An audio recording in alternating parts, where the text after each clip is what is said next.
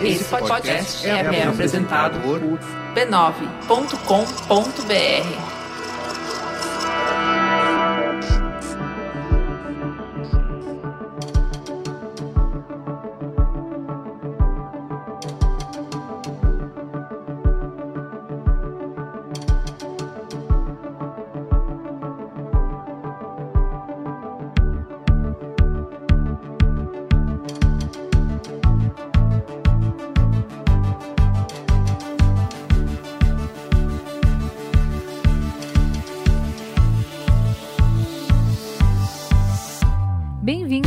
Aberto, onde os profissionais mais influentes do mercado compartilham suas grandes ideias e o que pensam sobre o futuro da mídia, da tecnologia e da comunicação. Eu sou a Juva Lauer. E eu sou o Carlos Merigo. E hoje o papo é com a Dani Cachiche, VP de Marketing da Heineken. Boa, a gente foi lá na Heineken, né, Ju? Na Sim. sala dela. A gente foi, você foi uma menina de som. Isso. Porque eu tô rica. Tá, mas eu tava lá só de figuração. É. tá? Eu não escutei nada. Por isso eu vou te perguntar Você agora. que, que vocês conversaram lá? A gente começou conversando sobre promoção, porque eu puxei a sardinha pro meu lado, porque a Dani fez uma das promoções que é icônicas do mercado, que foi a promoção de 80 anos da Unilever. Então, se hoje você sabe o que, que é Unilever, se você conhece esse nome, muito tem da Dani nisso. Sim, antes de ir pra Heineken, ela trabalhou no Unilever, é Sim, isso? trabalhando na Unilever. Boa. Vocês falaram de brand content, por exemplo? Falamos sobre por que é tão fácil falar e tão difícil fazer, e se isso realmente é, mexe nos ponteiros do negócio ou só fica bonito num videocase, não é mesmo? Sim. E a relação da Heineken com a Champions League, por exemplo, que é uma das grandes plataformas dele? Mais do que projetos específicos, a gente conversou bastante sobre marketing de experiência, que é uma estratégia da Heineken. Então, também foi. A gente aprofundou bastante sobre isso. Legal. E vender cerveja sem usar mulher de Gostosas biquíni. de biquíni? Isso, tem, falamos tem como? também. falamos também o maravilhoso mundo onde não há objetificação de mulher para vender cerveja. Conversamos também sobre isso. Falamos sobre isso, mais até do que por uma crença da Heineken, embora também seja, é uma característica é, da marca. Porque aqui no Brasil faz sentido você ir na contramão do que está todo mundo fazendo para se destacar, né? Para se diferenciar, para as pessoas prestarem atenção em você. Mas além disso, a gente também falou sobre as dificuldades, os obstáculos que ela enfrentou para como mulher ocupar uma das cadeiras mais cobiçadas do marketing num mercado que é marcadamente machista, né? Assim, especificamente publicidade, e marketing e mais ainda no mercado cervejeiro. Sim, ou seja, tem bastante polêmica nessa entrevista. Bastante. Eu achei muito legal que ela não se esquivou de dar respostas, então a gente foi. é, como em todas as entrevistas, a gente foi perguntando o que ela está acostumada a responder nas, nas, nas entrevistas, mas também dando sempre uma apertadinha um pouco maior em cada pergunta, e ela realmente é, não, não fugiu dessas respostas mais difíceis. Legal, e foi bem divertido, né? Foi- Super divertido, ela é muito carismática, muito inteligente. O tempo passa voando, a gente poderia ter ficado lá várias horas conversando. Muito bem. Vamos ouvir um pedacinho aí? Bora. A gente chegar pra gente e falar assim: eu não preciso da sua cerveja, essa cerveja é ruim, ninguém vai tomar, eu não preciso da Heineken no meu evento. A gente tomou muito não na cara. A gente tomou muita gente falando assim: olha, depois que eles já tinham apresentado pra 10 marcas, ah, ninguém quis, agora eu vou lá apresentar pra Heineken. Nossa, minha marrota Então- que eu tô passada. Então, é, tá? Então, é o seguinte.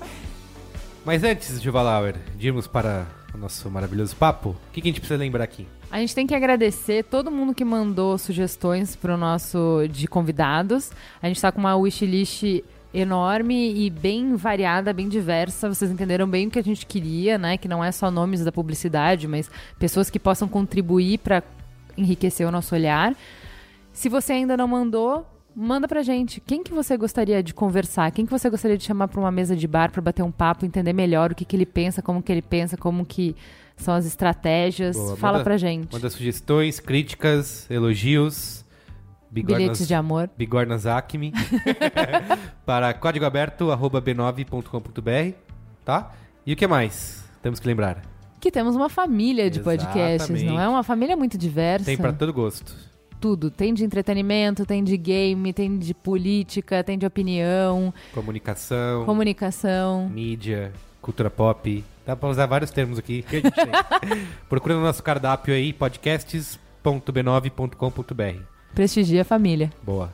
É isso? Vamos lá? Vamos lá que o papo tá bom, o papo é o que interessa. Boa.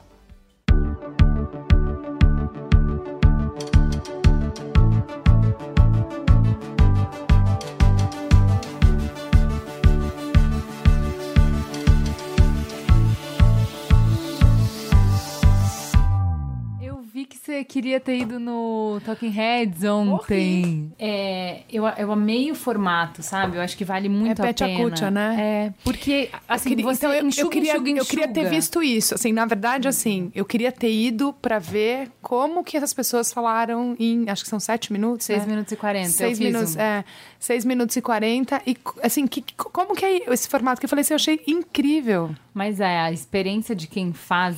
Tipo, ontem eu tava assistindo, eu vi todo mundo e fiz. A experiência pra quem faz é um pouco sofrida, porque. É bem o que ele falou, uma cilada, porque quando, quando vem Eu vi alguns você pensa, comentários. pô, 20 slides, qual é a dificuldade de fazer 20 slides? É fácil. Falar 6 minutos e 40? Pô, fácil. Só que é justamente o oposto. É muito fácil falar muito tempo, mas pra conseguir fazer sentido e falar ah, alguma coisa completa... Tem que ser muito sharp, assim, né? muito. Você vai cortando palavras. Você faz um roteiro, vai ensaiando e cortando. Troca uma palavra por outra, troca uma frase, enfim. Então, o que, que eu acho de assistir? Você consegue pegar 20 pessoas falando em uma noite, justamente porque não tem e deve uma ser um palavra conteúdo super rico, né? É porque é muito enxuto. É. Muito. Então, e aí, depois, quando eu vi, eu falei assim, ai, da próxima vez eu vou entrar infiltrada. Sim, acho que quem te convida. É, eu acho que tudo bem, acho que eu posso ir lá. Mas é legal é, ter clientes vendo esse conteúdo. Eu, É assim, eu sou, legal. eu sou muito a favor de planejamento, assim, muito. Aliás, a coisa que eu acho que mais a gente sofre é no planejamento. Não que na criação você não sofra também, mas é que eu acho que um, um planejamento ruim gera um pouco de criação ruim. Eu acho que é shit in, shit out, assim, sabe? E eu acredito muito no poder do planejamento. Muito, porque eu acho que isso é estratégia pura. É, para onde a gente quer levar essa marca, o que a gente vai construir. Depois vem a criação, legal, mas se você não tiver isso muito bem definido, você pode criar um monte de coisa que não vai estar construindo nada. Pode ser até legal, uma campanha legal, mas ela não vai estar construindo Sim, na o que você direção errada. como a sua estratégia. Então, eu, eu, de verdade, eu acho que seria bem rico. Da próxima, eu vou, vou bater lá e falar, gente, cheguei, vim. Dani, eu queria começar com uma pergunta que, na verdade, puxa a sardinha pro meu lado. Entendeu? Que nem tava aqui, mas... Porque eu sou de BTL e raramente a gente vê, por exemplo, em GP, é, em grandes discussões de marca, blá, blá, blá, a galera do BTL presente e relevante, né? E você fez a promoção de 80 anos da Unilever, você Fiz. liderou isso. Que naquela época já fez construção de marca com promoção. Isso foi que ano isso? Isso foi 2009. Faz tempo. hein? 2009. 2009. Hoje, 2016, certo? E a gente ainda tem que explicar que dá pra. que promo não é só varejo, que dá pra É. construir marca, é 2016. Então, eu queria que você eh, compartilhasse com a gente um pouco dessa experiência de, dessa promoção, de como foi construir, porque ninguém conhecia Unilever. É. Né? Isso não existia, não existia a É, Unilever, foi um mega existiam as desafio. marcas, né? É. Então, a gente tinha um desafio enorme porque a Unilever tinha marcas muito, assim, líderes de mercado, super estabelecidas, mas ninguém sabia muito bem que quem, eh, quem fazia Omo era quem fazia Dove, quem fazia Rexona, quem fazia Kibon. Então, a gente tinha um desafio de juntar isso para construir uma, a marca corporativa. E além disso, a gente também tinha um desafio que era um desafio até execu- execucional. Você não coloca bebi- eh, você não coloca alimento com sabão em pó, com sorvete. Então a gente também tinha um desafio que é como é que a gente coloca isso no mercado? Como é que eu vou no supermercado e vejo uma promoção de 80 anos da Unilever e todas as categorias estão presentes? E pela primeira vez a gente conseguiu fazer isso. Foi super interessante. É, primeiro que a gente precisou convencer todas as marcas que, olha, parte do seu investimento vai para uma promoção de 80 anos da Unilever. Aí já foi assim a- a- o começo da discussão. Mas obviamente era por uma razão muito nobre, 80 anos de Unilever no Brasil. A Unilever é a segunda, o Brasil é a segunda maior operação da Unilever no mundo. Então, obviamente, aquilo era super relevante. Depois a gente tinha um desafio e que era como que a gente trabalharia três agências porque eu tinha é, a Ogilvy como comunicação, eu tinha a FBIS como digital e a Bullet como BTL. Né? E na verdade o que a gente fez foi naquela hora todas as três agências elas eram iguais, porque elas eram tão importantes quanto, porque se um dos, dos pontos caísse, caía tudo. E aí a gente tinha um desafio enorme que era o seguinte, a gente precisava mudar a codificação Sim. da linha de produção para conseguir codificar mais de um bilhão de produtos, porque todas as categorias entravam na promoção. Então, você imagina você mudar mais de 10 fábricas, a codificação de mais de 10 fábricas no Brasil. Então, era uma promoção de BTL, vamos dizer assim, mas na verdade ela era Muito, ela era tudo. Mas você tinha construção ser, de né? marca, você tinha construção de reputação, você tinha venda de produto associado, era uma série de coisas. E eu me lembro que naquela época a gente recebeu 22 milhões de códigos. O que, assim, é um... É ultrajante, assim, a Sim. quantidade. E foi muito interessante, porque mostrou a força que a empresa tinha, mostrou a força que uma promoção pode ter. É, Era já a minha próxima pergunta, porque assim, vamos lá. Eu vou ter que mexer no PDV, eu vou ter que mexer na linha de produção, eu vou ter que ter caixa, regulamento, um controle. Gente, mas por que não faz um filme? Então, mas é que o filme não vai gerar isso, né? O filme ele vai ser uma parte disso, ele pode até ser um convite. A gente também tinha filme. O filme era um convite para as pessoas participarem de algo maior. E o que a gente estava vendendo ali era o sonho de uma pessoa ganhar 2 milhões de reais. Então, no fim do dia, era um sonho que a gente estava vendendo. E a gente ia vende- vender através de filme, através de, de promoção no ponto de venda. E eu me lembro que no começo a gente tinha um, um convite para promoção, mas o que fez a promoção ficar de pé, foram três meses de promoção, é, eram os filmes semanais que a gente fazia com o Faustão, que mostrava os ganhadores. E era mostrando que era possível. Então, também o BTL tem uma coisa que, assim, mostra que é real, mostra que é, é atingível, eu consigo chegar lá. É, e isso foi e a gente foi aprendendo isso ao longo do caminho. Então a gente tinha reuniões semanais é, com as três agências, com o board que estava por trás e eu como líder de projeto é, durante três meses. Então foi de fato uma operação de guerra para conseguir colocar na É, rua. que eu vejo duas coisas importantes aí. Então, assim, de um lado, quem não quer ter todo o trabalho, porque promoção é trabalho, né? Muito. E de outro lado, quem acha que, não, gente, mas olha ali, aquela promoção ali. Então, assim, pega uma verba diminuta e acha que vai conseguir o mesmo resultado de construção de marca só com a promoção. Não. Se ela não sair do PDV. É. Entendeu? Então, acho que tem essas duas coisas que eu acho importante, que eu acho legal que você falou, que assim. De um lado, você não conseguiria só com um filme Não, esse resultado. E de outro lado, você também não conseguiria só com uma promoção no ponto de venda esse resultado. Não. Não tem milagre. Não, Né? é, é assim, e, e de fato foi uma forma que a gente olhou e falou: se a gente vai celebrar, então vamos celebrar de forma grandiosa, vamos fazer algo que de fato seja impactante. E eu acho que quando eu olho assim, 2000, você falou 2009, 2016, né? E quando eu olho o BTL e o que, que o BTL pode, na verdade, se desdobrar. Quando eu penso, por exemplo, na, no que a gente faz todo verão, que é o Heineken Up on the Roof, Sim. ele é BTL. Ele é BTL. Sim. Ele é brand experience. Não necessariamente é uma promoção de uma compra e venda, mas ele não é um filme, ele não é uma campanha.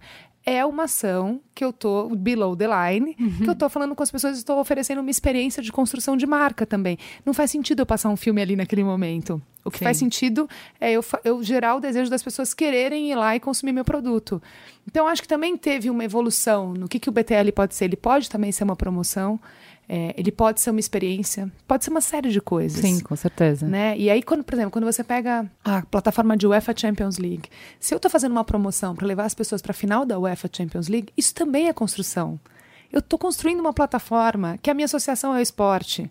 Então eu acho que é, dá para ser mais sofisticado, assim, no, Sim, no pra pensamento. expandir o escopo também, né? Exatamente.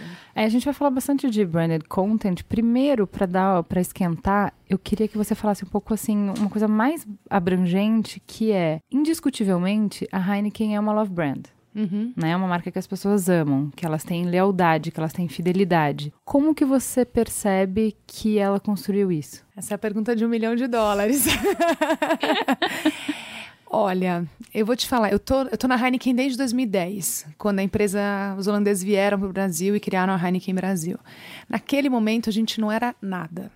As pessoas mal sabiam falar o nome da marca. É, e a gente tinha muito pouco investimento, a gente continua tendo muito pouco investimento perante a categoria. E se a gente construísse a marca é, da forma como a categoria constrói uma marca de cerveja, a gente seria uma gota no oceano. Não- é, então a gente decidiu é, construir de uma forma assimétrica, que é, então, se está todo mundo indo para a direita, a gente vai para a esquerda. Ir para a esquerda significava, naquele momento, muito investimento em conteúdo, relevante. Então a marca virava uma curadora de conteúdo, é, desafiar os clichês da categoria e fazer muito mais com menos, muito mais focado. Então fazer menos coisa. E foi aí que a gente foi começando a construção dessa marca. Ao longo desses anos, o que a gente aprendeu? que as pessoas estão muito mais interessadas a se relacionarem com o conteúdo e com a história que a marca quer contar do que, de fato, com uma logomarca. As pessoas não estão se relacionando com a logomarca, elas estão se relacionando com uma marca que tem uma história para contar, que tem um lifestyle, que oferece para elas oportunidades e experiências. Então, eu falo que no fundo a gente não vende cerveja, a gente vende mais do que uma cerveja. Óbvio que o meu produto é puro malte. Óbvio que o que eu estou entregando, eu garanto que é uma qualidade superior perante o mercado. Mas no fim do dia, é que experiência que essa marca está levando para essas pessoas, né? Então, o que, que a gente decidiu? De fato, investir muito em, em, em curadoria de conteúdo muito em desenvolvimento de conteúdo e a gente entendeu que se a gente se focasse em algumas plataformas que são muito relevantes para a marca, são música, UEFA Champions League, James Bond, talvez a gente não teria, não falaria sobre muitos temas, mas os temas que a gente está falando, eles eram muito relevantes para o meu target e ainda são. Então, é, e nessa hora, se você se apropria dessas plataformas, você não precisa falar tanto de você. Você pode falar do, do que, que essas, essas plataformas entregam. Então, quando eu estou falando de UEFA, eu estou falando de futebol internacional, o futebol mais premium do mundo.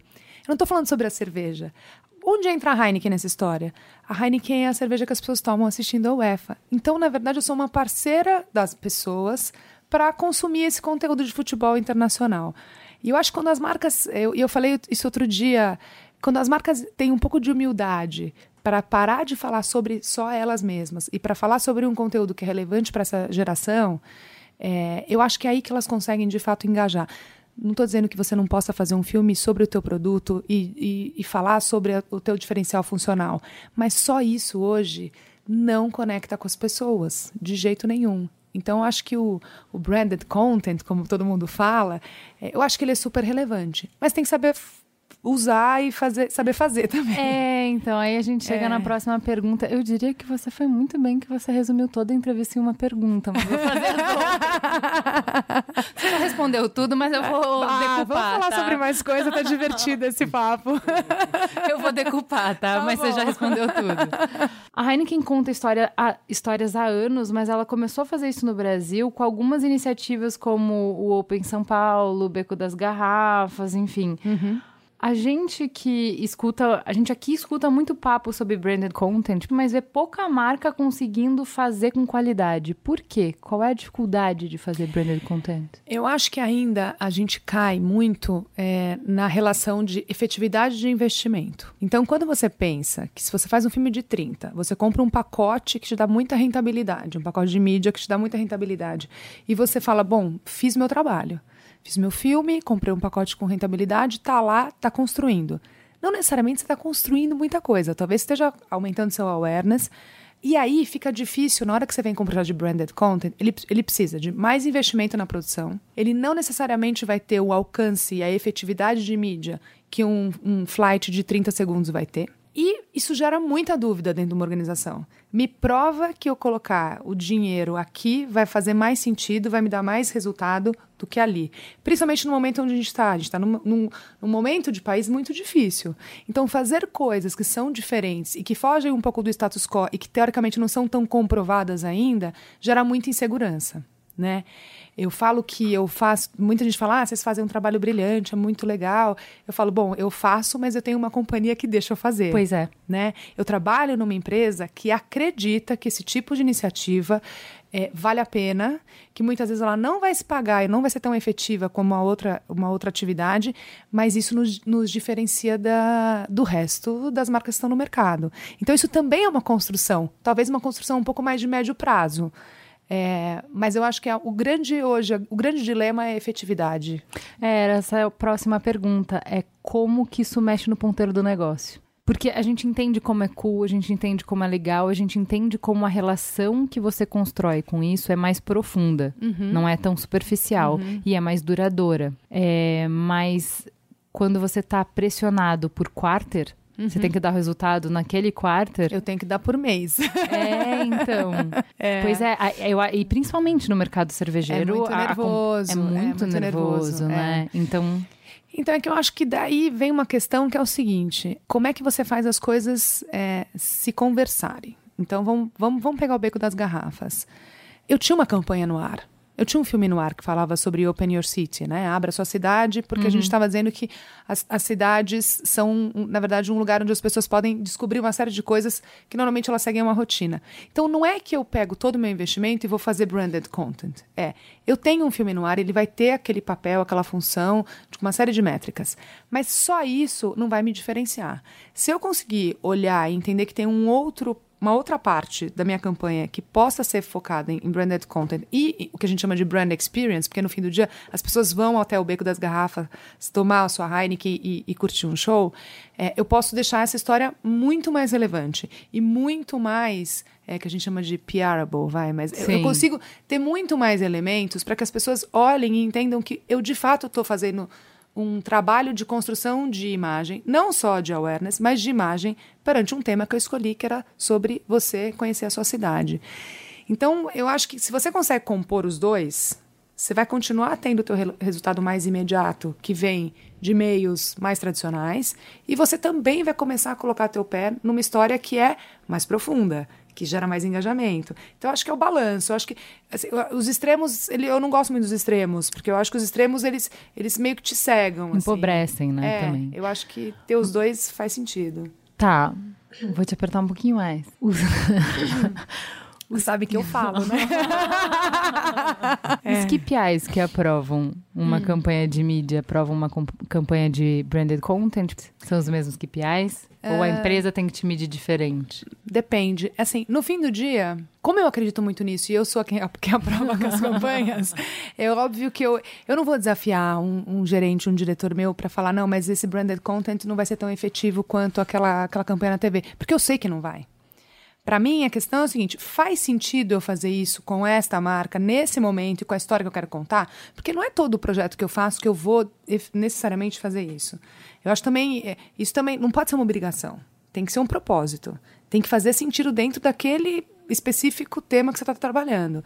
É, eu acho que são KPIs diferentes, mas todos eles estão listados quando a gente faz uma análise de equity. Todos eles. Então, eu tenho tanto uma análise de brand awareness, mas eu também tenho de brand preference. Eu também tenho de mover é, é, consumidores ocasionais para regulares. Eu tenho tudo isso. Então, eu consigo definir quais são os KPIs para cada uma das ações, que se eu somar todos eles, eu entendi que eu estou conseguindo construir o que eu, que eu, falei que eu ia construir. Tá. Então, eu não acho que é impossível medir. Não é impossível medir. Muito bom. Isso é muito bom. Porque não, a gente também, no final do dia, você tem que entregar os números, né? Tem. Não pode ser uma crença, não pode ser uma percepção. Não. Não pode ser, né? Mas você assim, olha, se eu for olhar, desde que a gente chegou no Brasil, a Heineken cresce dois dígitos todos os anos. Todos os anos. Nos últimos três anos, o Brasil foi o maior país em termos de contribuição de volume incremental absoluto para a marca no mundo. Então, assim, não é que também gente, estamos aqui para brincar de fazer branded content. Não, a gente está aqui. Estamos aqui na indústria de videocase. Não, estamos aqui para construir marcas, entregar resultado, entregar valor para a companhia. Mas se a gente conseguir fazer isso de uma forma diferente da média da categoria, se a gente conseguir olhar e falar o que, que pode ser o marketing contemporâneo, o que, que pode ser uma, a forma de construir marca para uma geração que olha para algumas telas, que olha para algumas marcas e fala: eu não quero consumir vocês da maneira que meus pais consumiam marca. Né? Tem uma evolução. Então, é, eu, eu, de fato, eu adoro o exercício de olhar e falar o que nenhuma marca fez. É, é óbvio que eu não vou ser irresponsável, mas é, a probabilidade de eu me destacar e que essas marcas se destaquem, é, se, nenhuma marca fez isso ainda, é enorme. É enorme. Mas aí é o risco maior, mas aí chegaremos aí. Mas eu, eu, eu, gosto de tomar risco. Claramente. a gente vê vários relatórios de tendência apontando para uma mudança de cultura em que a valorização do ter, do acúmulo, cede espaço para o viver. Uhum. E aí o marketing de experiência responde diretamente a esse movimento. E é também uma estratégia consistente da Heineken há anos. Uhum. Como que o patrocínio de festival, de show, de esporte contribui hoje para a construção de marca da Heineken? Muito, muito. Eu consigo medir tudo que o Rock in Rio entrega para mim. Tudo, do ponto de vista de construção de marca, de construção de, de ganho de share, de, de aumento de volume, é, de preferência de marca, tudo. Eu consigo medir tudo. Hoje em dia é absolutamente possível medir tudo. Eu acho que as pessoas são um pouco, às vezes, se, se escondem atrás do. Ah, mas não dá para medir, então é melhor a gente não ir. Porque é uma forma também de você é, ser uma coisa de vou evitar o risco, então eu, eu justifico que eu não consigo medir. É, mas eu acho interessante porque, por exemplo, quando você põe um filme na TV, como é que você mede se as pessoas estão vendo aquele filme? É, tem um marcador do Ibope. Mas. Ah, não, sim, tá É. ligado à TV, mas as pessoas podem não estar ali na frente, Pode, né? entendeu? Claro. Então, assim, tem, eu tenho Não, alguns óbvio. meios A que eles atenção estão das super pessoas- estabelecidos e que a gente, né, assim, toma como. Ah, já é isso, mas talvez É, não, com a certeza. gente não esteja medindo tanto. Não, é a mesma coisa de entrega de mídia de internet, né? Mídia digital. Quantas pessoas efetivamente estão vendo aquilo? Quantas se engajaram com a mensagem? Você construiu de fato? Porque uma coisa é você falar assim, eu espirrei essa mensagem na frente das pessoas. Outra coisa é essas pessoas reteram, elas fizeram alguma coisa com essa informação, elas de fato. tão- eu estou construindo a marca na cabeça delas. Então eu acho que a, a, a experiência é algo que, no caso da minha categoria, é muito relevante. Por quê? Porque eu estou levando meu produto na mão das pessoas. Elas estão elas estão experimentando meu produto. A gente lançou uma marca chamada Amstel é, no- na metade do ano passado. E aí a gente tinha um desafio enorme, que era como eu consigo colocar essa marca na mão das pessoas. E aí a gente olhou e falou assim: bom, existe um, algo acontecendo em São Paulo que eu sei que é mais tardio do que no Rio de Janeiro, mas que é o carnaval de rua. O carnaval de rua está acontecendo em São Paulo. Nenhuma marca ainda tinha patrocinado o carnaval de rua. E aí eu virei e falei: olha, eu acho que a gente tem uma oportunidade na mão. Porque eu vou conseguir levar meu produto para 2 milhões de pessoas. É o maior sampling vivo feito por mim na história da humanidade. E aí eu falei, por que não estar lá? Né? Mas se eu vou estar, eu vou, também vou estar de uma forma bacana. Eu vou ter a cerveja gelada em todos os lugares, eu vou ter um acesso fácil, eu vou ter um preço acessível, eu vou, ter, vou, vou proporcionar uma experiência legal para essas pessoas. E aí é, eu tenho como medir. Assim, a gente fez a gente fez uns estudos durante o carnaval e pós-carnaval que é impressionante o que o patrocínio do carnaval de rua trouxe para essa marca. Então hoje é possível você é, olhar para esses meios ou para essas experiências ou para essas ações e colocar dentro é, do mesmo é, vai do mesmo bucket, do mesmo balde de construção de marca através de um filme na TV. É possível fazer isso, né? E aí eu estou colocando o meu produto na mão das pessoas. Se as pessoas provarem e gostarem, elas vão recomprar esse produto. Então eu também tenho uma vantagem por ser cerveja. Isso ajuda bastante. É, mas assim, é, eu acho impressionante que assim, em qualquer momento, eu acho que da história, uma experiência seria importante, mas nesse momento de, de mudança de cultura, em que as pessoas de fato estão ressignificando as coisas, o valor na escala de valor das pessoas, o valor A pirâmide de Maslow mudou, Exato. né? E aí, eu costumo dizer isso. Exatamente. Eu acho que pronto, é, isso. Quando, como mudou, então a importância que tem você de fato estar perto num momento que é inesquecível para ela e o quanto isso é, mesmo que lá no fundinho, que não no consciente, no quanto isso é, Sem move a demanda. Sem dúvida. Eu, falo, eu, eu sempre falo o seguinte: eu me lembro que uma vez uma pessoa me fez uma pergunta assim: como é que você convenceu a, a Heineken de colocar tanto investimento no Rock in Rio? Porque num determinado momento, 30% do meu investimento anual foi para um, uma ativação, né? Para um sponsorship. E aí eu falei: olha, eu sei que é arriscado, eu sei que não é, é óbvio que poderia não, não ter dado certo, mas a gente tinha muita, a gente tinha muita certeza que ia dar certo. É, da onde vem essa certeza, eu não sei, mas a gente falava, vamos e vamos fazer direito. Mas eu, eu costumo dizer o seguinte: a relação que você tem tomando uma Heineken gelada no meio do Rock in Rio, assistindo a banda da sua vida, É. ela é infinitamente maior e mais profunda do que você passando pela, pela, pela sala de TV e vendo um filme passando na televisão ali atrás. Eu não estou dizendo que não tem que ter esse filme lá, mas é que assim, são dois pesos e duas medidas. A relação que você vai construir com essa marca é muito diferente. Então, por isso que eu acho que se você consegue ter um balanço de o quanto essa marca investe num modelo de construção e no outro modelo de construção, é o que hoje de fato engaja essa geração mais jovem. Tá, e agora, de novo apertando, né? Sempre apertando, porque tá Pode tudo apertar. ótimo. Não, não tá ótimo. Ó, é difícil pra caramba. No, tome- no começo a gente tomou muito não na cara. Tinha a gente chegar pra gente e falar assim: eu não preciso da sua cerveja, essa cerveja é ruim, ninguém vai tomar, eu não preciso da Heineken no meu evento. A gente tomou muito não na cara. A gente tomou muita gente falando assim: olha, depois que eles já tinham apresentado para 10 marcas, ah, ninguém quis, agora eu vou lá apresentar para Heineken. Nossa, minha marrota Então- que eu tô passada. Então, é, tá?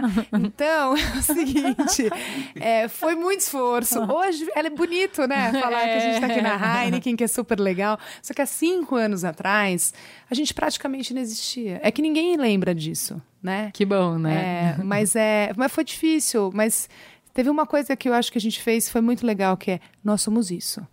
A gente não vai mudar o produto, a gente não vai usar o clichê da categoria, é isso que a gente acredita. Talvez demore um pouco mais, mas se a gente se, se- a gente construir direito, vai dar certo. E estamos deu. aqui. Estamos aqui. Está dando, não deu, está dando. É, a gente conseguiu pintar aqui um, um cenário bem é, convincente de porquê, da vantagem de você investir em experiência. Mas é aí que eu te digo que eu te aperto um pouquinho mais, que assim, faz sentido você fazer um marketing de experiência se você não tiver verba ou estratégia para amplificar a comunicação para além das pessoas que são impactadas diretamente. Por exemplo, faz sentido eu patrocinar a Olimpíada se eu não conseguir ativar esse patrocínio, se eu não conseguir contar boas histórias com isso? Não, não faz. não, não faz. Eu vou fazer aquele trocadilho bem, bem horroroso, que assim, é que nem você comprar uma Ferrari e não ter dinheiro para colocar gasolina e não conseguir sair com ela da, da garagem. Eu sei. e é verdade, porque assim, olha, o que, que, eu, que, que eu sinto? Eu sinto o seguinte: você comprar o patrocínio não te dá nada. Te dá o direito de ter o logo, te dá o direito que você é o proud sponsor e tudo mais. Como que as pessoas vão te ver ali? Provavelmente é ninguém você- nem vai ver. Se você não veja. fizer nada, Como é que você está trabalhando aquele patrocínio para fazer uma associação do que a sua marca tem a ver com aquele patrocínio ou como aquele patrocínio te ajuda a se posicionar nos pilares que você decidir que são importantes para você, se você não faz nada com essa informação? se você não contar uma história, gente. Não, não, não. Imagina que, imagina que eu fosse para o Rock in Rio e falasse, olha, então eu só coloco o meu logo que eu patrocino o Rock in Rio. Pois se é. eu não invisto na experiência da tirolesa, se eu não invisto em oferecer chopp ao invés de lata para todas as pessoas que estão ali e, e oferecer chopp para 80 mil pessoas por dia e eu tenho que ter caminhões vindo a noite inteira para repor, para conseguir atender no dia seguinte. Se eu não faço isso, eu não estou usando aquele patrocínio da melhor forma. Então, por exemplo, muitas vezes a gente recebe uma proposta de patrocínio e se eu não tiver o dinheiro para fazer a ativação, eu não fecho. Porque aí vira custo, não vira investimento. Eu acho, e muita gente fala, vocês se apropriaram muito da UEFA. Por que a gente se apropri- apropriou da UEFA? Porque a gente ativa muito a UEFA. Porque globalmente a gente ativa demais essa plataforma. A, a- Heineken não se contenta em ter só o logo falando que a gente é parte de um dos patrocinadores. E eu acho que é isso que ajuda você ter uma relação eh, de ganha-ganha com o patrocínio que você comprou. Tem gente que fala assim, mas você constrói muito a marca UEFA. Não, mas eu decidi estar perto da UEFA. tá tudo bem. Pra mim é ótimo se ela crescer, É né, legal, pessoal? é legal estar junto da UEFA. É bacana para essa marca. Então, tem pessoas que você pergunta o que que é a Heineken, elas falam UEFA, é a primeira associação. Isso é importante, é uma relação de ganha-ganha, né? Então, eu de fato acredito muito que assim, se você não tem dinheiro para ativar, não fecha. Isso vira custo e não investimento. Perfeito. É, você estava falando um pouco de- do risco, né, de quando vocês investiram no Rock in Rio, e eu percebo bastante isso, que assim, todo mundo quer inovar, mas ninguém quer pagar o preço de errar, Sim. né? Qual é o papel do erro na inovação? Como que uma cultura empresarial que não tem medo do erro estimula a inovação? Então, é, uso também uma expressão que chama fail forward, que é o seguinte: errou, levanta a cabeça e vamos seguir adiante. É, eu gosto muito disso e pode até parecer um pouco, enfim, nostálgico, mas eu era, eu era alucinada pelo Ayrton Senna, eu adorava ele como um, um, um ícone do Brasil. E eu me lembro que uma vez ele teve um acidente muito forte, e aí um repórter chegou para ele e falou assim: Você tá com medo de correr de novo? E ele falou assim: Se eu não sentar no carro hoje e correr de novo, eu vou criar esse medo na minha cabeça e eu nunca mais vou conseguir sentar nesse carro. É, então eu acho que o erro, ele é, é só, só errando que a gente aprende. Né? E o erro ele vem de tentar inovar, tentar arriscar. E se você erra e aprende com erro, tá tudo certo. Qual que eu acho o problema? É você errar e não aprender e não tirar nada disso. Porque se você não tirou nada disso, você nem considera isso um erro. Então, é, a gente usa muito fail forward. É óbvio que a gente já acertou e óbvio, óbvio que a gente já errou com Heineken. É, e a gente, na verdade, olha e fala: bom, legal, por que, que a gente errou primeiro? Aonde que eu, eu não, não, não deu certo? E aí a gente transforma isso num, quase como uma vantagem competitiva para o próximo projeto, porque daí eu já, eu já tenho esse aprendizado. E para mim, é, uma marca que não inova e não arrisca, ela está fadada a ser a média da categoria. E sendo a média da categoria, se a gente pensar hoje, onde os meios para uma marca chegar nas pessoas são enormes, esses meios. É, a gente é praticamente bombardeado por uma série de informações de marca. É muito difícil você conectar, você conseguir de fato conectar. Então, se você for mais um, você está jogando dinheiro no lixo. Você virou mais um, você virou assim um, quase um né, é panorâmico, né? Você está ali assim, você virou paisagem. É. É, então, eu acredito que inovar é difícil, porque você não sabe exatamente o que vai dar o resultado. Se você acertar, é muito bingo. Se você errar, você tem que ter maturidade para lidar com o erro, mas é, senta no carro e vai correr de novo. Muito bom. A gente estava falando de futebol, e futebol e cerveja já é uma combinação que está sedimentada na cabeça do consumidor, uhum. né? A Heineken conta já histórias emocionantes e marcantes com a Champions League, investe nesse momento de consumo e no potencial de, de paixão que esses campeonatos trazem. Mas, ao mesmo tempo, então, ok, entendendo que isso é importante, a gente está num momento do futebol super delicado em que você tem um monte de escândalos com CBF, com FIFA, que mancham o futebol e mancham você patrocinar campeonatos e nananana. E nesse cenário, vocês tiveram um movimento muito ousado e pioneiro de patrocinar a Primeira Liga. Uhum. Acho que vocês foram os primeiros patrocinadores, sim, né? Sim. E eu não sabia disso, nem sabia da Primeira Liga quando é. eu tava estudando para fazer essa pauta. Eu falei, gente, que sensacional isso! Porque, ao mesmo tempo, assim, é arriscado, né? Uhum. Porque vocês estão comprando uma briga com gente que é muito grande, que é monopolista até hoje, né? No momento eles são monopolistas, vocês estão querendo quebrar esse monopólio aí, apoiando quem tá quebrando o monopólio. Uhum. Daqui 10 anos, se der certo, vocês salvaram o futebol. e vamos falar, foi uma mulher que salvou o futebol Cara, deste país. Isso é muito grandioso, gente. É, então. E você sabe que a gente fez uma ação de live marketing? Eu vi. No final da primeira liga, com o Twitter e Kaiser, e as pessoas podiam twittar e o tweet delas iam para as placas de campo pela primeira vez na história do futebol brasileiro. Então, você sabe que tem uma questão que é interessante, assim. A gente ainda, como Heineken Brasil, a gente é a terceira, a terceira, opera, é, a terceira companhia no, no mercado, né? A gente é muito pequeno. E eu falo que a gente é meio que challenger, né? A gente desafia o mercado tal. E tem muitas oportunidades que elas podem parecer pequenas hoje, mas que se você entender o significado que elas têm, elas podem ser muito grandiosas no futuro. Qual que eu acho que é a grande questão? Ninguém tem coragem de ser o primeiro ir lá fazer. Porque então deixa eu pagar para ver se alguém faz primeiro e depois eu vou. Mas quando você vai, você na verdade você é só um follower, né? Você está seguindo o que alguém Sim, já começou. É isso. O que, que a gente tenta fazer? É, quando chega, por exemplo, chegou a primeira liga, a gente olhou e falou: aqui tem uma oportunidade enorme, porque assim as pessoas estão tentando estabelecer a primeira liga. Não tem uma marca fazendo isso. E talvez ser a primeira marca vai dar para a gente é, o aprendizado, mas ao mesmo tempo vai dar também uma garantia de entrada em algo que ninguém olhou. E quando você chega lá como marca e está disposto a investir, a fazer uma ação de live marketing, a de fato é, promover é, a tua relação de parceria é muito grande com quem está também começando. Não, e aí você está falando de lealdade, né? É. Você está falando de lealdade assim, esse não é o cara que está apoiando nesse momento. Porque assim, nesse campeonato é esse, no outro é o outro, no outro. Não, esse é o cara que apostou no campeonato para que ele exista. E se você for olhar, como Heineken Brasil, eu estou falando de várias, no, todas as marcas do nosso portfólio, a gente normalmente tem uma, uma, uma relação de parceria muito longa com os ativos e, e com os, os, os, patrocínios que a gente decide apoiar. Porque não me importa, assim, não me interessa muito fazer. Ah, esse ano eu vou lá e faço isso. Amanhã eu faço outra coisa, depois de amanhã eu faço outra coisa. No final, o residual é uma, uma falta de consistência. Eu não construí nada perante o consumidor. Eu só sou a marca que estou fazendo a, a modinha do que está acontecendo não é muito sobre isso, né? Eu acho que o exemplo de UEFA, ou mesmo o, o exemplo de Bond, o exemplo de plataformas que a gente patrocina, Rock in Rio com música, o Pop Load Festival, que quando a gente começou, ninguém falava sobre Pop Load Festival. O ano passado a gente trouxe simplesmente o Iggy Pop, né? Então assim, eu acho que quando e, e é muito legal você ver uma marca que está crescendo junto com o parceiro. Então, o Popload Festival cresce, a gente está crescendo junto com eles. É muito gratificante você ver essa parceria. E é aí que eu acho que você estabelece lealdade entre marca e parceiro. É aí que as pessoas entendem que assim, a gente está construindo algo maior. Não é um simples patrocínio. Não sei, eu acho que a gente gosta de fazer isso. isso é muito legal, porque é, mu é. assim, acho que é, resultados extraordinários são, são uma decorrência de um olhar singular uhum. de apostas singulares. E eu acho que isso é bem singular. Mas você sabe por que, que eu acho também que a gente faz isso?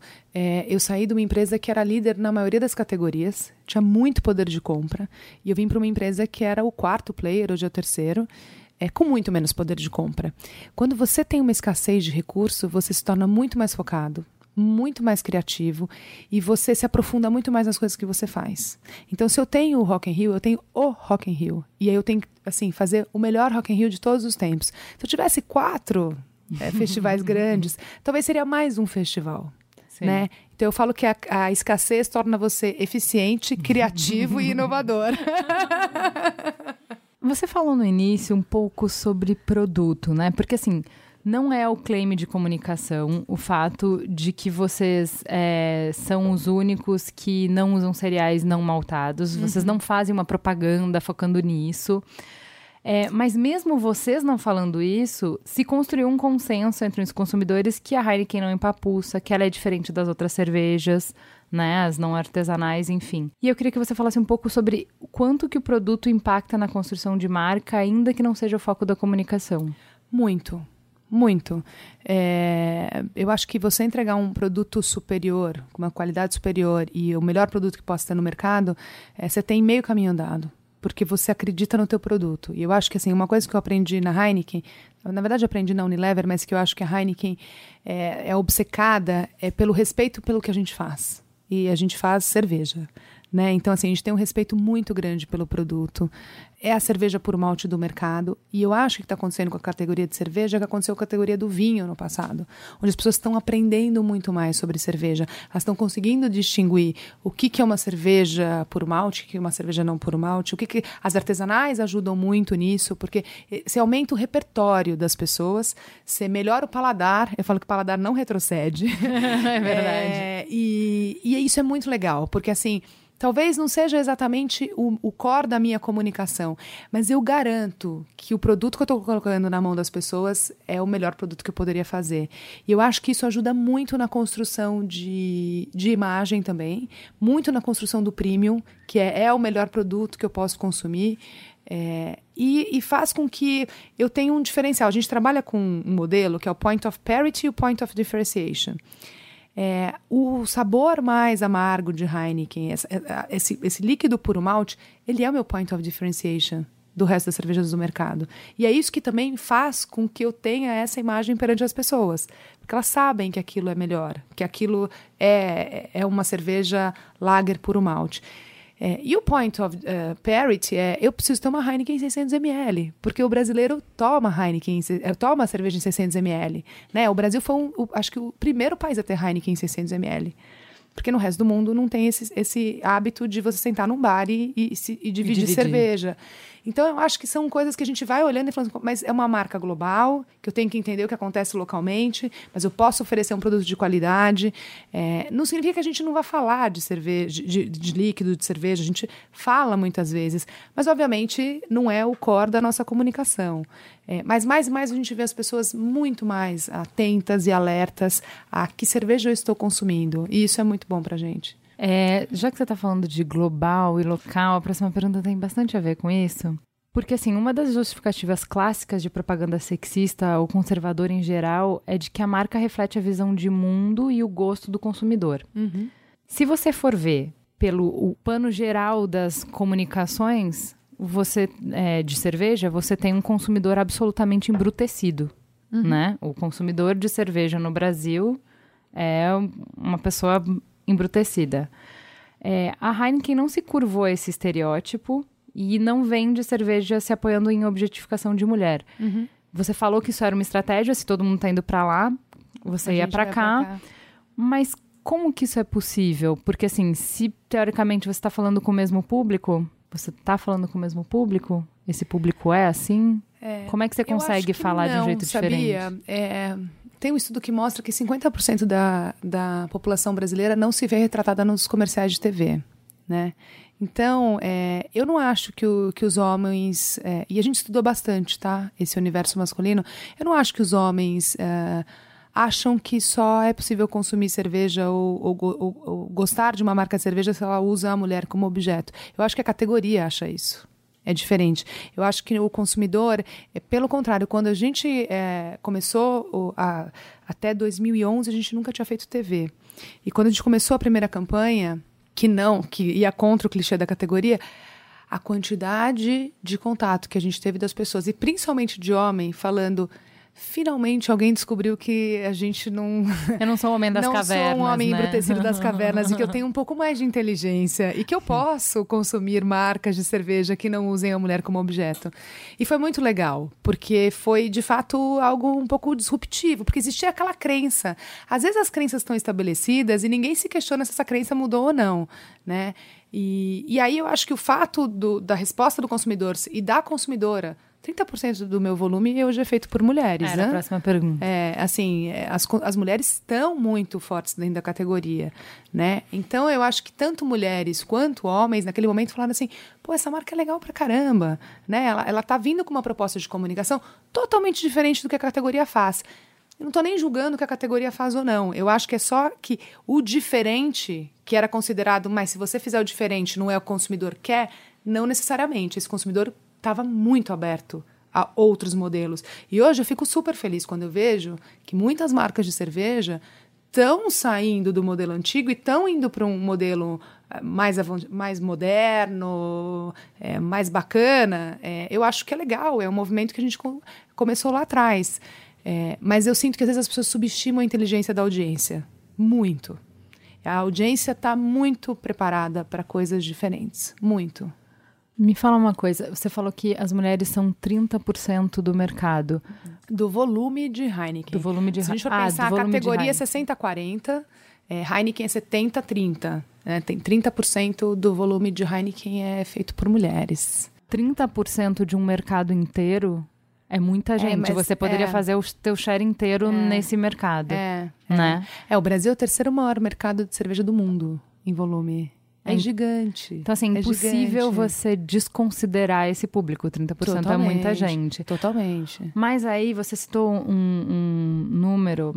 Eu tenho um número que 65% das mulheres, e aí não da população, mas das mulheres, não se identifica com propaganda. Uhum. E de que, do outro lado, só 10% dos times de criativo é composto por É, mulher. do, é 6510, né? A gente chamou elas aqui para bater um papo com a gente. Você vê alguma correlação entre essas coisas? Ai, vejo. Não é uma coincidência, gente. Astrologia explica. Você sabe que é. Eu, eu- eu sei, eu sei que alguma vez, em algum momento eu vou ser apedrejada, não é possível. É, eu acho muito triste saber que muitas campanhas que são super machistas saíram de agências e de criativos com 30 anos de idade e que são uma geração super nova. Né? Assim, eu olho e falo, caramba, sério? Que um cara de 30 anos, eu sentado na criação de uma agência, cria um negócio desse? Porque eu olho e eu falo assim, esse cara, ele é muito mais novo que eu. É, ele é muito mais de vanguarda, muito mais contemporâneo. E eu olho e falo, nossa, mas é tão anos 80. Então, é- sabe uma brincadeira que eu faço? Eu falo assim, cara, você ganha super bem. Assim, não interessa se você, ganha, se acha que você ganha bem ou não, mas na- comparando com as outras profissões, tá? Você ganha super bem, porque teoricamente você tá à frente do seu tempo. Você entendeu o espírito do Exatamente. tempo, É. você enxerga na frente, você vê tendência, enfim. Você tá pra trás. É, eu acho Eu não consigo entender. Assim, ó, 80. assim, o tempo está aqui. A gente já está discutindo essas coisas. Você não está acompanhando o seu tempo. Não é, que você não está na frente, você não está acompanhando o seu tempo. Você ainda está falando de mimimi, jura pra mim? É, e eu acho, eu acho difícil, porque se essa geração que está aí, que é uma geração jovem, que está em, em agências de, de propaganda, de comunicação, tem esse pensamento, poxa, é, essas pessoas que deveriam estar, tá, na verdade, como você falou, liderando, né? Elas deveriam estar tá olhando e falando assim, gente, o mundo já está lá na frente, vamos tentar chegar lá. É, então, eu, eu fico... Eu fico triste porque eu acho que não tem nada a ver com ser mulher, eh, que não pode sentar numa cadeira de criação, não tem nada a ver que porque vai ter filho. Eu tenho dois filhos. É, não tem. Isso não tem nada a ver. Para mim é uma questão de competência, de gente talentosa. E eu acho que é um pouco. É, é, é quase clichê você achar que porque é mulher não pode sentar lá. Isso é uma boa pergunta, porque assim, você saiu de um mercado que era de um produto feminino Dove, uhum. de um mercado que é mais feminino, que Super. é cuidado pessoal, independente da marca, o, o mercado é, para uma marca masculina uhum. e para um mercado bem mais masculino que a cerveja. O que, que você sentiu nessa transição? Boa pergunta. Primeiro, eu me senti super acolhida, porque eu, aqui, eu entrei na Heineken em novembro e dezembro eu engravidei. e aí eu fui promovida durante a licença maternidade. Muito então, bem, sensacional. É, eu me senti muito bem acolhida por uma empresa que, teoricamente, é mais masculina. Não, mas agora é. Eu senti que muitas mulheres, elas mesmas têm um preconceito de que elas não poderiam tocar um business masculino. É, porque, por exemplo, quando você pega, de repente, vamos pegar Dove. Você pode ter mulheres como gerente de marketing de Dove. Mas eu já vi vários homens sendo gerente de marketing de Dove e ninguém questionou que porque ele era homem ele não podia ser gerente de um sabonete super feminino. Mas as pessoas pensam, mas você é mulher, você vai ser gerente de uma cerveja? É, por que, que do outro lado ninguém pergunta e por que desse lado pergunta? Então, às vezes eu sinto também que existe um próprio preconceito das mulheres, que eu não sei se é preconceito, acho que é achar que não é capaz, que não pode. Sim é, sentar numa cadeira como essa. Eu me lembro que uma vez me, me, fizeram uma pergunta assim: como que é sentar numa cadeira que é tão almejada pelos homens? Eu falei, por que só, por que só pelos homens? Eu acho que tem várias mulheres que gostariam de sentar na minha cadeira hoje. É, mas eu, eu, eu sinto que é um pouco. Sabe, nunca paramos para pensar que uma mulher poderia tocar um negócio desse. E tem gente que me pergunta, mas é futebol, é, né? Você gosta de futebol? Eu falei, cara, eu adoro futebol. Eu, eu, eu cresci, meu, tio, meu pai era alucinado por futebol. Eu cresci numa casa que ama futebol. Então, assim, por quê? E eu acho que hoje em dia a gente deveria olhar e falar assim: é competente? Sabe tocar o negócio? Para mim é independente se é mulher numa categoria feminina, se é um homem numa categoria masculina. Quer dizer, se é uma mulher numa categoria masculina, um homem numa categoria feminina. É, é, é o teu trabalho, né? Mas eu acho que muita gente devia, no passado, ter olhado e falado assim: é mulher, não vai dar certo nunca. Tenho certeza que ela não vai durar um ano. Ah, é uma mulher, né? Ela não entende nada do universo de cerveja. Como se eu não sentasse num bar e não tomasse cerveja. É, mas é, é, eu costumo dizer o seguinte: para mim, a melhor, assim, o meu, meu é, time dos sonhos é, são mulheres e homens juntos. Eu acho que os dois gêneros juntos, eles são tão complementares e eles dão tão certo é, que eu acho quase uma loucura quando você pensa em ter só uma unanimidade de gênero num time, nem que seja por um lado ou por outro. Mesmo se eu tivesse um time só de mulheres, uma hora eu ia estar falando, tá faltando homem nesse time. A gente precisa compor melhor isso. Eu acho que é isso que está certo. O que, que você enfrentou de obstáculo, particularmente por ser mulher, para chegar onde você chegou? E que conselho você daria para as meninas que estão começando? Não sei se. Uma parte de autoajuda agora, pep é, talk. É. Aquelas, ai, foi muito difícil para mim. Não, eu vou começar pelo conselho. O conselho é: nunca se sinta inferior porque você é uma mulher. Nunca. Nunca deixe de sentar na mesa, em qualquer que seja o lugar daquela mesa, achando que você pode pegar uma cadeirinha e sentar na parte de trás, porque eu vou deixar os homens sentarem na mesa. Nunca faça isso. Sempre sente na mesa da maneira que for, porque você é tão competente quanto eles. Você não deve nada para eles porque você é de outro gênero, porque você é do sexo feminino. E eu, às vezes eu vejo muitas mulheres que pegam aquela cadeirinha e vai para o fundo da sala e falam: "Eu vou ficar aqui tomando nota". Não, senta na mesa. Esse, esse para mim é o, é o, é o principal uh, conselho que eu dou. E depois é fale o que você quer profissionalmente. Eu sinto que poucas mulheres acreditam que elas estão prontas para o próximo passo e poucas chegam para um, um chefe e falam assim: Você me vê sentado naquela cadeira? Porque eu tenho muita vontade de chegar lá. Homem faz muito isso, mulher não faz. Então eu acho que as mulheres têm que falar. E, e assim, Ninguém vai te pôr lá por acaso. Você vai ter que passar por entrevista, você vai ter que ser competente, tá tudo certo. Mas às vezes eu sinto que a mulher ela é mais fechada nesse aspecto. Ela não, ela não deixa tão explícito para onde ela quer chegar, porque às vezes pode ser, ah, é uma mulher muito ambiciosa.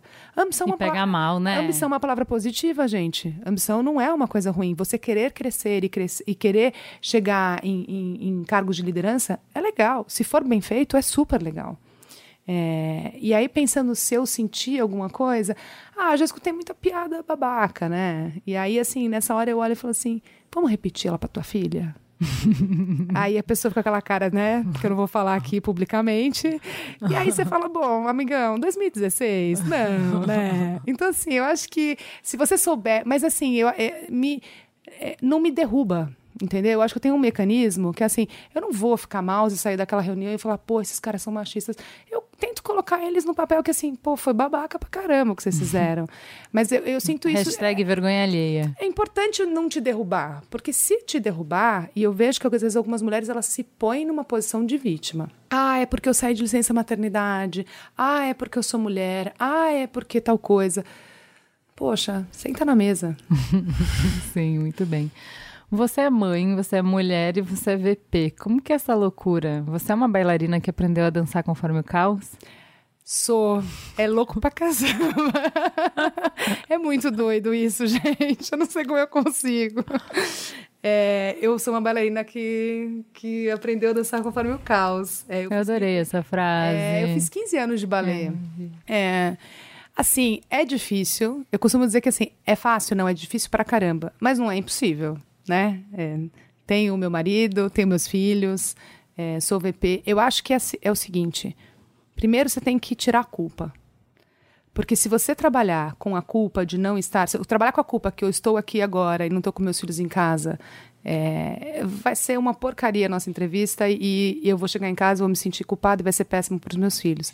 Então a primeira coisa que eu tento fazer é tirar a culpa. A segunda coisa que eu tento fazer é ser muito organizada. E pode parecer uma loucura isso, mas assim, eu recebo o calendário da escola com todas as datas, já ponho todas na agenda. Porque eu garanto que daí eu vou estar lá. Tem que ser prático, esse mundo é muito doido, né? Então eu acho que essa coisa assim de saber que eu não vou comprometer de fato nenhum as coisas, os compromissos que eu tenho com, meu fi, com os meus filhos por conta de trabalho. Já tive que fazer isso, mas é, aí vou dar um exemplo. O ano passado foi o primeiro. Minha filha fez sete anos, foi o primeiro ano que, no aniversário dela, eu estava em Amsterdã, uma reunião da Heineken. Era uma segunda-feira. Eu bati um mega papo com ela e falei assim: ó, não dá pra gente fazer uma super festa na segunda, mas dá pra gente fazer no sábado. E a mamãe chega no sábado. Então, na segunda-feira, a mamãe vai te ligar de lá, e no sábado, a mamãe chegou e a gente vai, fazer, vai, vai chegar e nós vamos fazer a festa. Ela falou: mãe, é que eu acho muito mais legal você vir pra festa do que do dia que eu fiz aniversário. então, depende. Ela, ela- a gente poderia estar super sofrendo, ou a gente poderia olhar e falar: bom, essa é a realidade. Então, quando eu falo de não comprometer, por exemplo, eu levo todo dia meus filhos na escola. Eu que levo meus filhos na escola todos os dias. Porque é o momento que eu sei que eu vou levar, que eu vou estar com eles, porque de noite eu não sei exatamente se eu vou conseguir chegar. Então eu acho que depende, eu acho que não é fácil, mas se você se organizar e se você não tiver a culpa, nasce uma mãe, nasce uma culpa. Então, assim, se você não tiver a culpa, ajuda bastante. E tiver um marido bacana pra caramba pra te ajudar, É, eu viu? já ia complementar. Apesar que ele viaja ajuda não mais que eu, ele, é, ele viaja muito mais que eu, mas ele me ajuda muito. Na verdade, ele não te ajuda, não. Ele só cumpre o papel de pai dele. É. Não, mas ó, eu me lembro quando meu filho tinha seis meses, eu tava amamentando ainda e eu, eu tive a oportunidade de fazer um curso fora do Brasil durante duas semanas.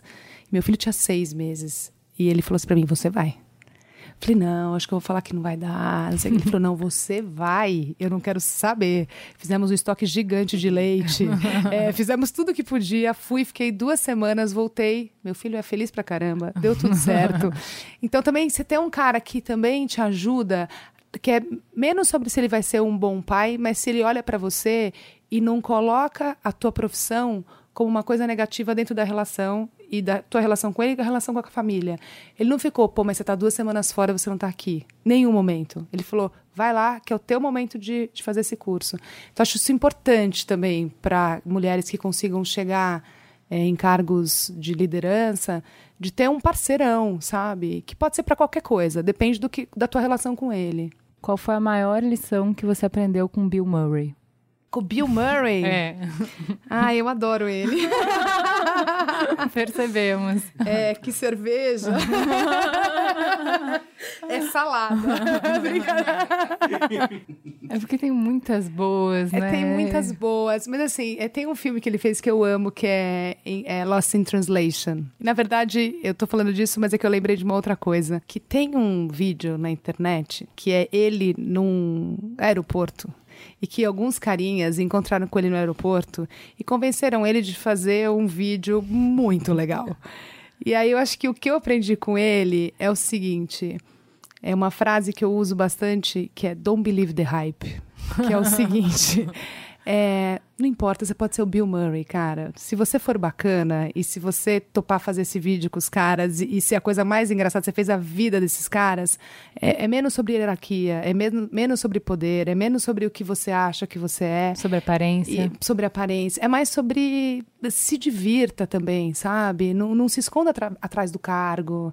É, é, é, tire um pouco de. Ria sobre você mesmo. É, seja- é, a vida pode ser mais leve, pode ser mais engraçada. Você pode ter um cargo super alto, você pode também ter uma mega responsabilidade.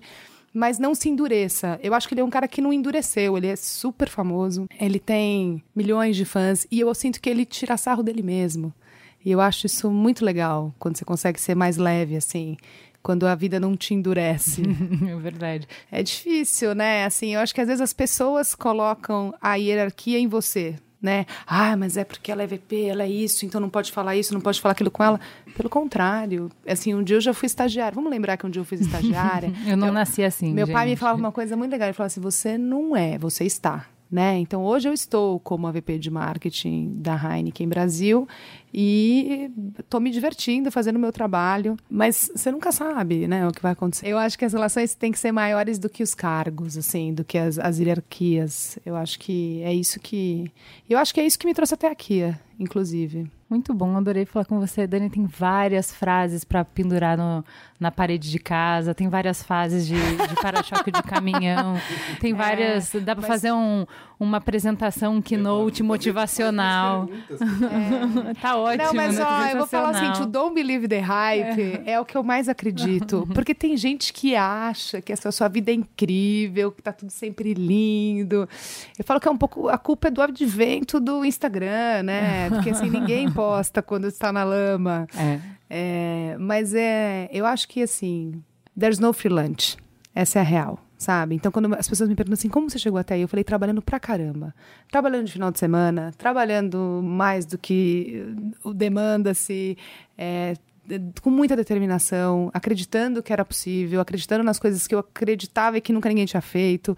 É, não, não, não cai do céu, assim. E eu acho que às vezes é, essa geração é uma geração que olha e fala assim, mas tá bom, eu quero chegar até aí, como é que eu faço? Qual que é o caminho? Qual o atalho, Não né? tem muito caminho, não tem atalho. tem assim, acredita no que você está fazendo.